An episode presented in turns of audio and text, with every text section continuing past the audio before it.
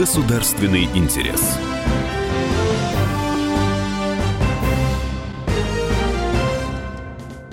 В итальянской Вероне состоялся 10-й Евразийский экономический форум. В его работе принял участие государственный секретарь Союзного государства Григорий Рапота. Главной темой обсуждения стали проблемы экономического развития в Большой Евразии. Участники затронули проблемы развития геополитической обстановки, а также обсудили перспективы взаимодействия между регионами из разных стран.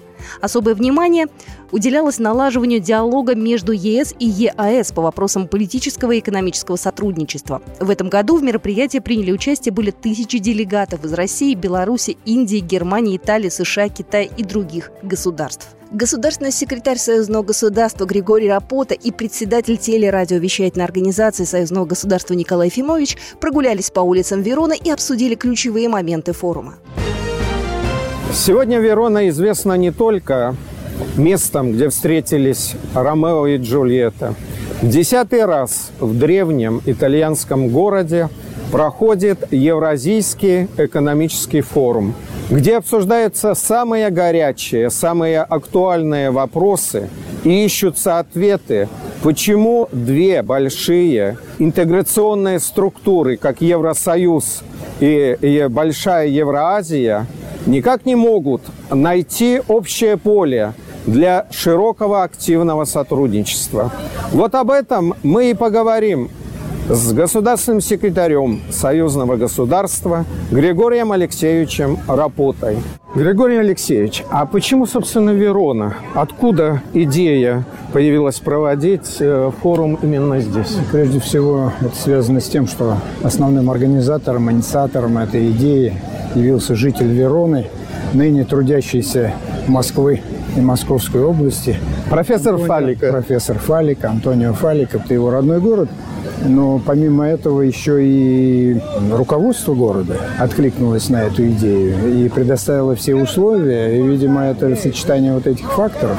Последние уже вот 4 или 5 год это международный форум, а, причем авторитет его растет. Достаточно сказать, что первый раз, когда проводился форум, а это было 10 лет назад, а, участников было порядка 150 человек. Сейчас вы видите около тысячи Да, человек. сейчас битком набитый зал. да. Прилетела госсекретарь Совета министров Италии, экс-канцлер Германии Шрёдер. Вы, государственный секретарь Союзного государства, и еще сотни очень известных э, бизнесменов, политиков, политологов, экономистов. Можно уже сказать, что форум набрал какую-то свою вот статусную мощь. Ну, без сомнений, конечно. Набрал мощь, интерес постоянно растет. Как России, Белоруссии и союзному государству двигаться дальше? Нету пока отработанного эффективно действующего механизма совместного выхода на внешние рынки. Пока нет. Хотя э, это вовсе не означает, что некоторые продукты, которые являются сами по себе продуктом совместной деятельности, успешно э, находят свое место на рынке. Взять тот же БелАЗ – это белорусский продукт, но там очень большая составляющая Российских комплектующих. комплектующих, производителей металла и так далее. Да? Но это все равно э, выход на рынок идет с использованием инструментария белорусского. Сама Республика Беларусь имеет какие-то экспортные возможности, она их реализует и выводит этот, этот э, товар на внешний рынок. Самого механизма совместного вывода на внешний рынок такого ли товара, либо иного совместно произведенного, ну, пока нет.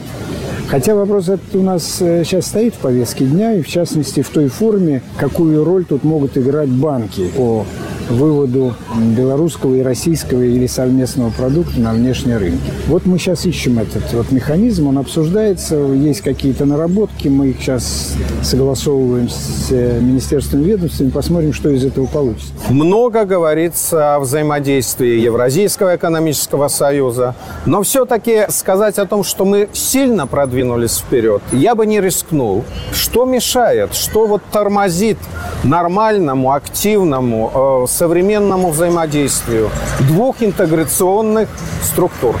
Нужны инфраструктурные серьезные проекты, которые позиционируют Евразийское экономическое сообщество как экономически состоявшаяся организацию государств, которая становится в силу своей экономики, в силу своих отношений привлекательной для внешнего мира.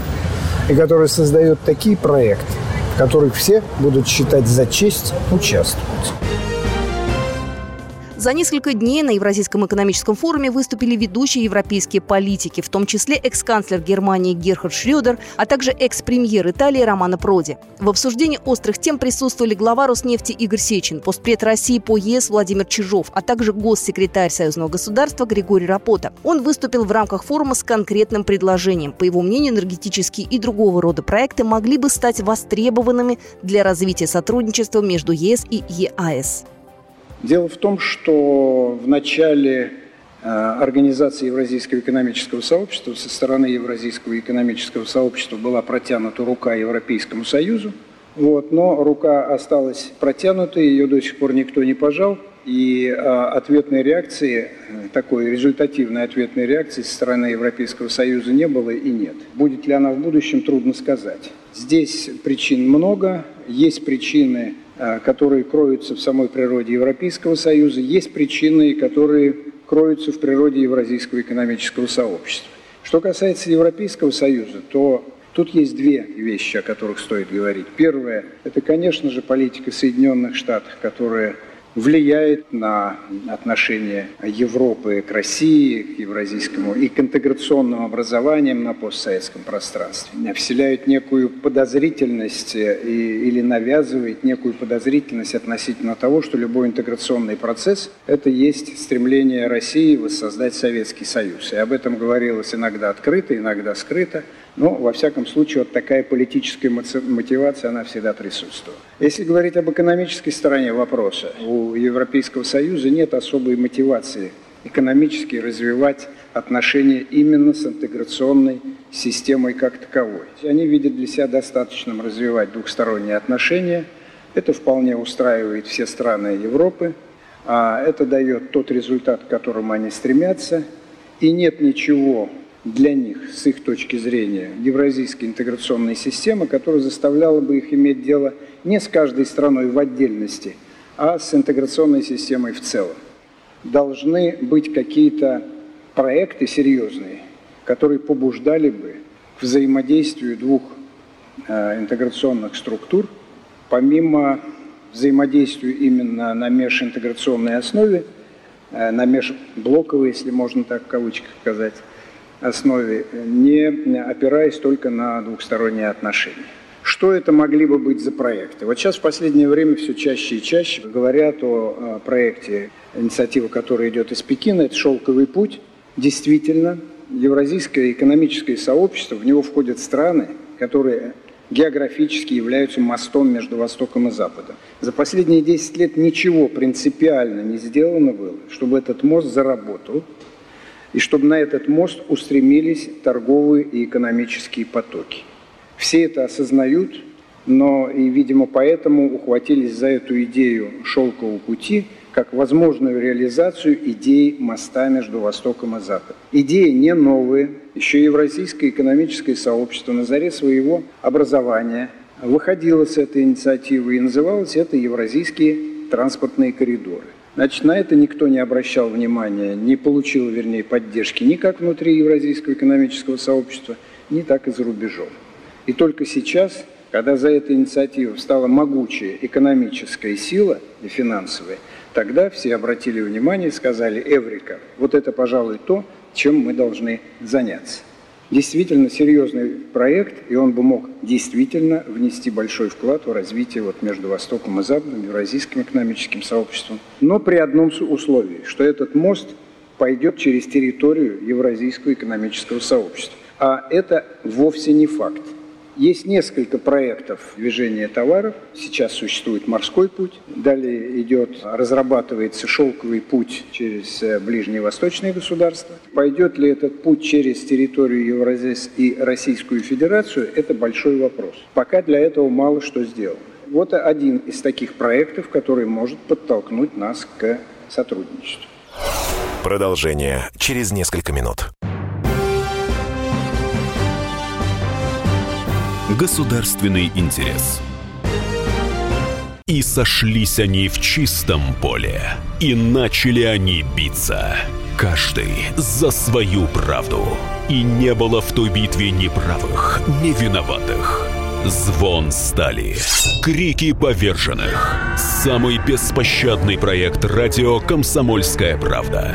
Радио «Рубка». Столкновение взглядов, убеждений и принципов. У гостей в студии всегда полярные мнения. Слушатели участвуют и голосуют. Нам есть о чем поспорить. Остро, жестко, жестоко. Программу «Радио Рубка» слушайте на радио «Комсомольская правда». Каждую среду в 18.05 по московскому времени.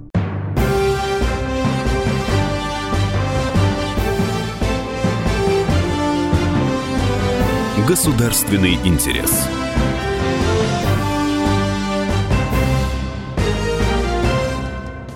На Евразийском экономическом форуме в Вероне выступал губернатор Пензенской области Иван Белозерцев. Предлагаю услышать фрагмент этого выступления. Уважаемые коллеги, дорогие друзья, я благодарен организаторам форума, пригласившим меня и моих коллег для участия в этом значимом событий. За 10 лет своего существования форум зарекомендовал себя эффективной площадкой для обсуждения э, проблем э, международной интеграции регионов. Здесь э, находят пути решения многие вопросы финансирования проектов, инвестиций, транспорта, инфраструктуры, информационных и цифровых технологий. Э, теме межрегионального экономического сотрудничества посвящена и эта дискуссия. Позвольте сказать несколько слов о Пензенской области. Пензенская область – это территория инвестиционных вложений и организации эффективного бизнеса. На сегодняшний день Пензенская область является частью глобального мира – регионам, где созданы современные условия для реализации крупных инвестиционных проектов и создания совместных предприятий, способных конкурировать на мировых рынках. За последние годы наш регион стал одним из лидирующих регионов России, где э, активно развивается агропромышленный комплекс, э, где реализуются различные инвестиционные проекты, Пензенская область обладает большим, высоким уровнем, уровнем развития инфраструктуры, что сегодня очень важно для бизнеса. Григорий Алексеевич, я заметил на форуме здесь в Вероне, был разговор и даже несколько сессий этому посвящено о межрегиональном экономическом сотрудничестве как э, наиболее кратчайшем пути для эффективного диалога. Сессия, которую я модерировал здесь на форуме в Вероне, э, в ней как раз участвовали и руководители итальянских регионов, Турин, Лигурийская область, э, пензенский губернатор, у которого прошли здесь э, переговоры с итальянскими предприятиями о возможном будущем сотрудничестве. Вот какова все-таки роль местных руководителей, местных органов власти? Ну, местные органы власти, во-первых, должны быть заинтересованы в таком сотрудничестве. Это во-первых. Во-вторых, они должны обладать определенной свободой действий для того, чтобы определять, э, так сказать, форму взаимодействия. Так? Насколько я знаю, э, вот с российской стороны тут э, никаких ограничений для выстраивания торгово-экономических отношений с партнерами какой бы страны это не относилось. В общем, такая свобода действий есть. Уверен, что и с, э, коль скоро мы сейчас в Италии, то и с итальянской стороны примерно такой, такие же подходы. Поэтому, если они правильно сформулируют а, свои интересы региональные, то это хороший залог для такого продуктивного диалога и поиска и нахождения, самое главное, форм взаимодействия. Ну, я вот вспоминаю э, форум регионов союзного государства, который раз в году уже стало традицией его проводить. Э, и там есть такая характерная особенность. Это не просто собрались, поговорили, э, выпили кофе, э, значит, и разъехались. Там всегда подписывается очень много договоров, каких-то соглашений, проектов. То есть вот есть такая практическая составляющая. Вот на форуме в Вероне, пока до этого еще дело не дошло, Планируется что-то подобное? Тут надо, так сказать, у организаторов спросить, какая у них программа действий в этом смысле. Наша ведь задача что? Предоставить площадку, предоставить, э, создать условия для переговоров. И неважно, кто бы это был, там представители белорусских, так сказать, региональных властей или российских. Вот. И пусть тогда сами договариваются о том, что им интересно. Так, кстати сказать, было и на форуме регионов – форум регионов предоставил площадку, заранее предупредил, что есть такая возможность так сказать, вот, завершить какие-то процессы по подписанию, если регионы хотят, чтобы это было подписано и освещено присутствием высоких, высоких, так сказать, лиц государственных, то вот, пожалуйста, вам удобный момент. В какой степени кто и как этим воспользуется, это уже их право. Вот э, форум регионов для этого стал очень плодотворный, конечно, Площадка. такой формулой, площадкой, да, где как раз и считают для себя престижным завершить какой-то процесс переговоров, подписанием каких-то там соглашений. Да?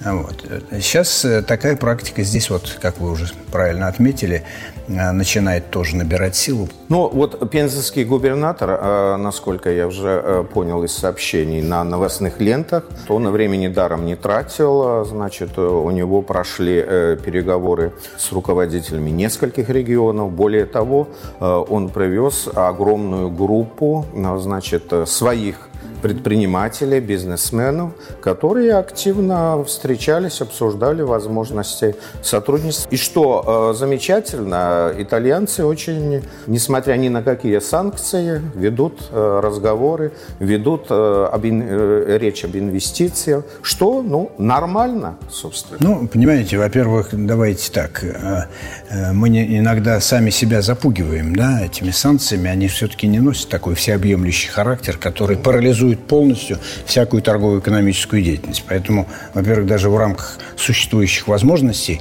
не все используется для того, чтобы развивать отношения. Так? Вот. Во-вторых, в каждой стране все-таки есть свои нюансы, так сказать, реализации этой санкционной политики.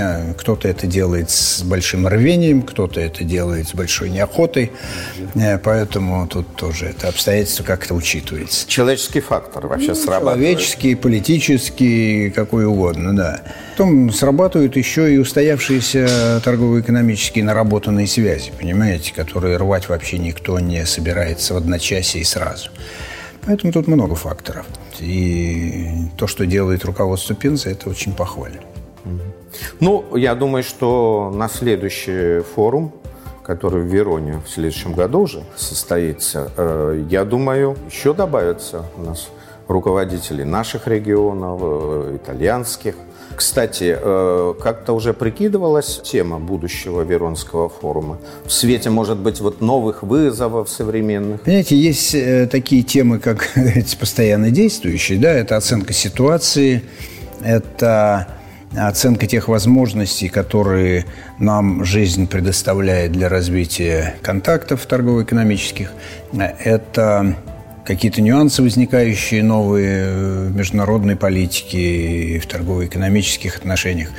Это все э, обязательно будет. Да? Как правило, делаются акценты на вопросах инвестиционных и на вопросах инновационных. Может быть, в следующий раз, по крайней мере, я намерен это э, предложить организаторам, может быть, нам на инновационной составляющей сделать такой акцент – Э, поскольку вопрос э, развития научно-технического прогресса для нас, для России, для Республики Беларусь очень актуален. Вот э, хорошо, что вы вспомнили про научно-технический прогресс. Э, вы после Вероны сразу же отправляетесь в Минск. Там как раз пройдет э, форум э, научно-технических вузов. Наша справка. Шестой форум вузов инженерно-технологического профиля прошел в Минске. Тема форума этого года – глобальная энергетика, партнерство стран и технологий в контексте устойчивого развития и сохранения климата. В Минск прибыли представители из двух десятков вузов России, а также делегации из Польши, Испании, Алжира, Египта и Германии. География форума постоянно расширяется. Этот форум стал брендом союзного государства. Работа форума проходила в двух секциях. В первой обсуждались актуальные вопросы развития энергетики, подготовки кадров для атомных электростанций, энергетической безопасности и альтернативных источников энергии. Вторая секция – это развитие молодежного инновационного предпринимательства. Во время бизнес-боя за звание лучшего молодежного инновационного проекта союзного государства учащиеся должны были представить свой проект на суд компетентного жюри. Этот форум рассматривается как старт для студенческих инициатив.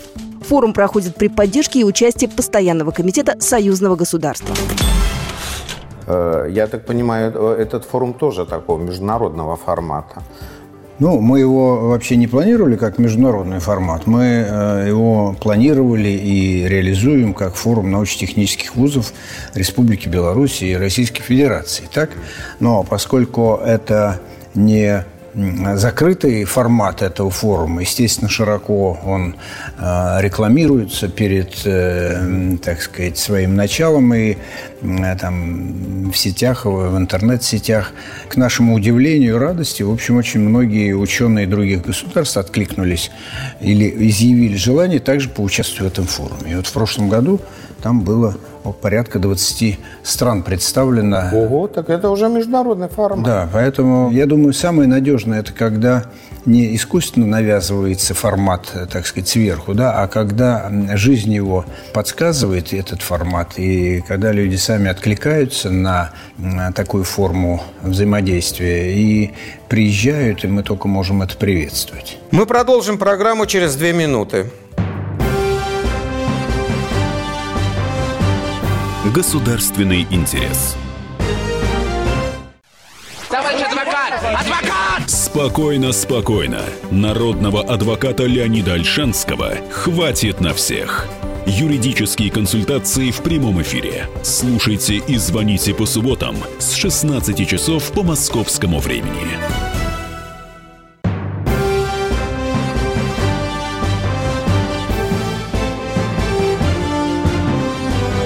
Государственный интерес.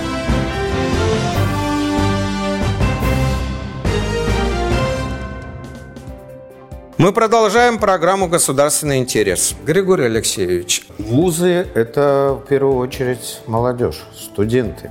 Речь, естественно, идет о подготовке тех кадров, молодых, которые через какое-то определенное время будут э, делать современную экономику, именно упор как раз на это и делается?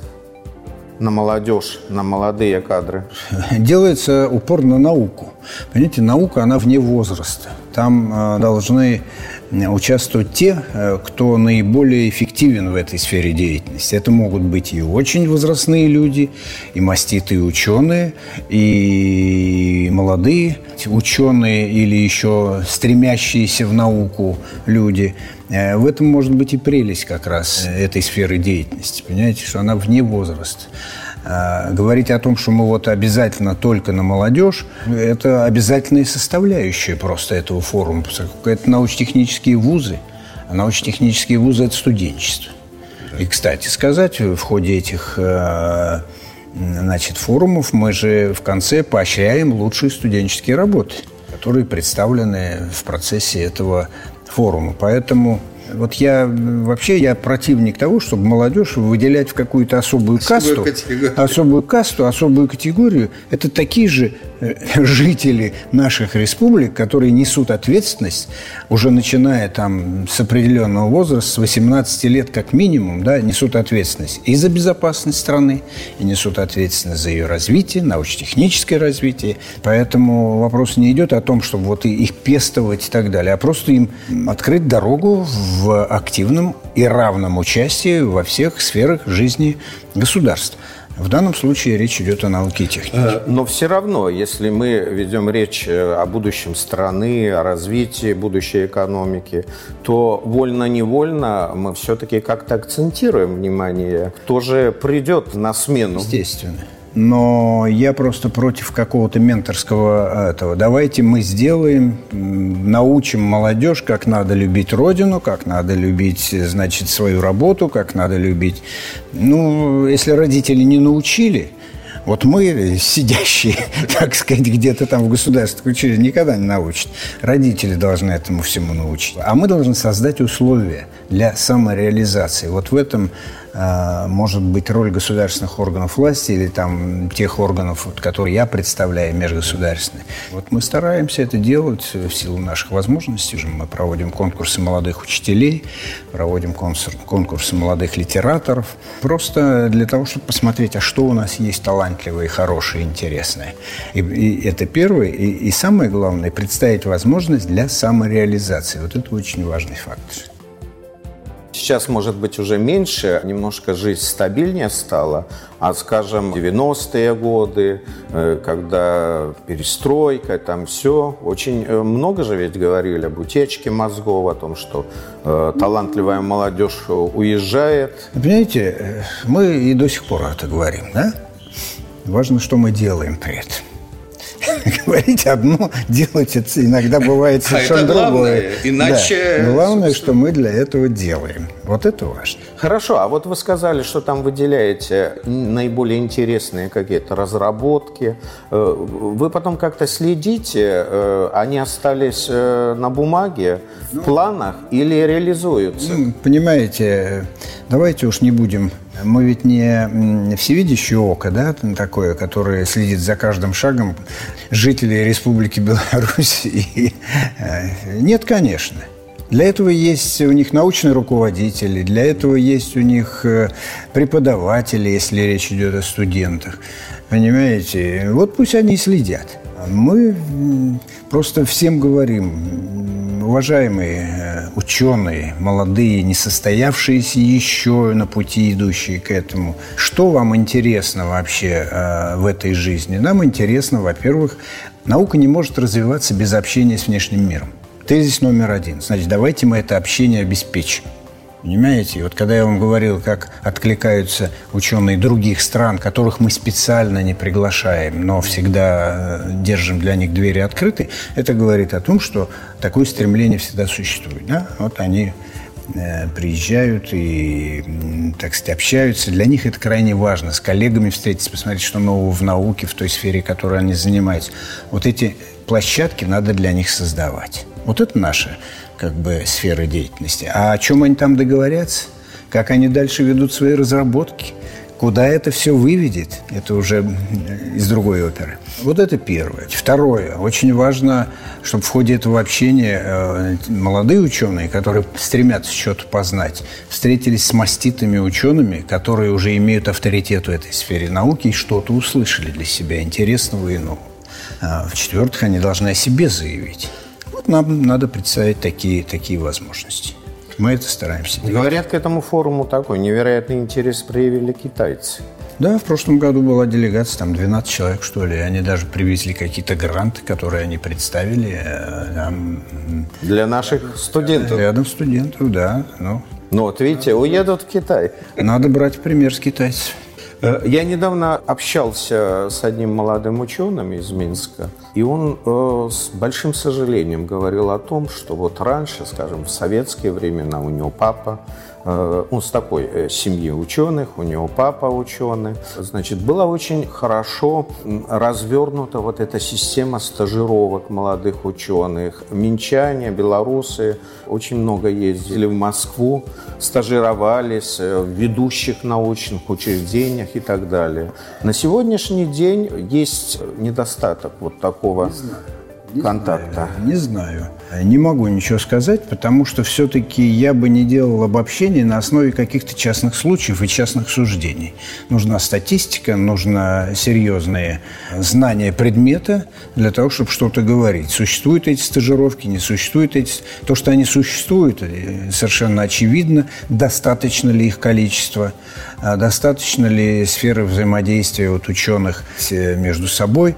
Это должны ученые об этом сказать. Для этого у нас есть Академия наук. Академии наук должны быть более, может быть, в этом смысле активными, активными и такую возможность им должны, должна быть предоставлена, да и сами они по себе должны быть. Вот они должны сказать, насколько этого достаточно того, что сейчас происходит, или недостаточно. Вот когда мы этот форум научно-технических вузов э, затевали, э, это был пробный шар. Мы, э, как бы, инициатива была от научно-технических вузов. Это не, да, то, не то, что мы не... сидим вот и выдумываем тут, да, какие-то свои построения. Чем бы заняться. Чем бы заняться, да. Нет, есть, есть потребность какая-то. Вот в данном случае такая.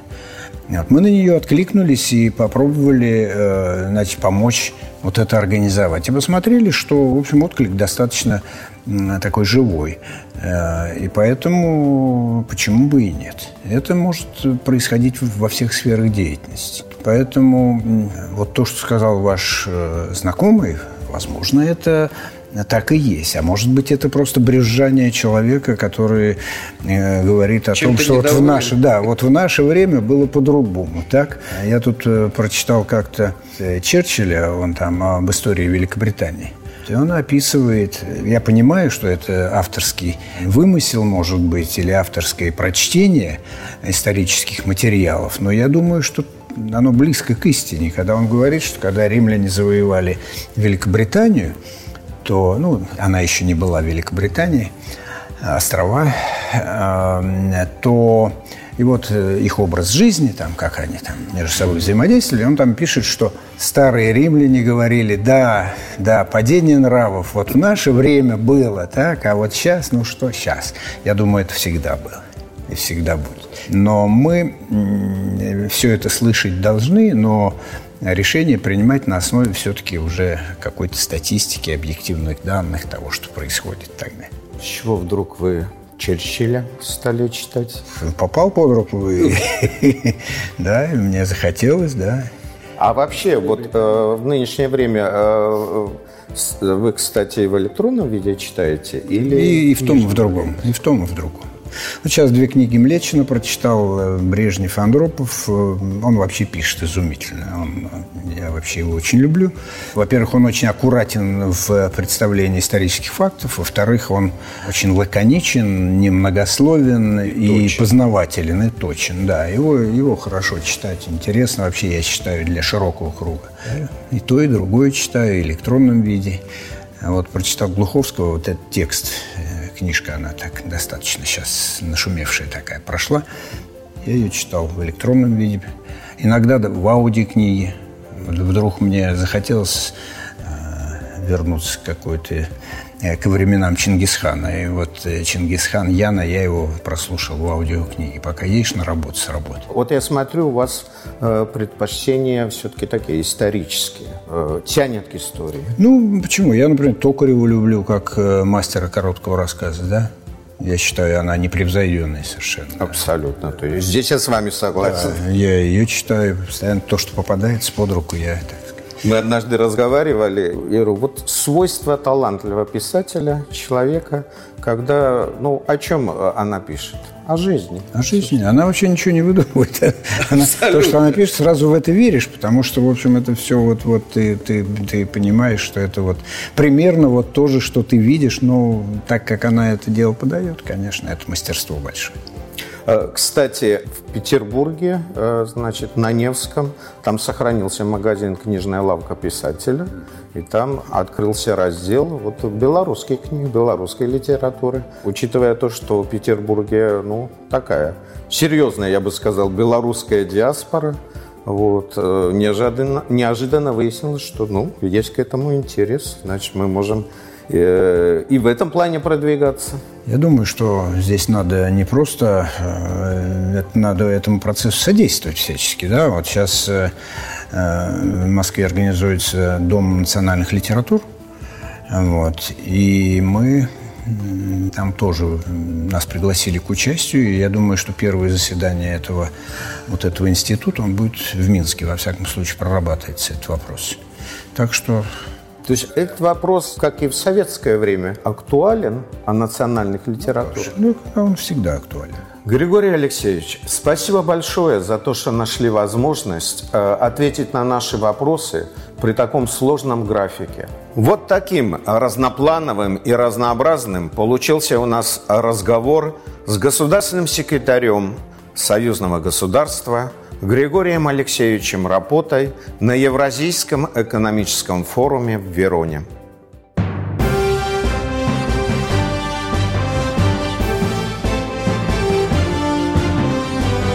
Государственный интерес.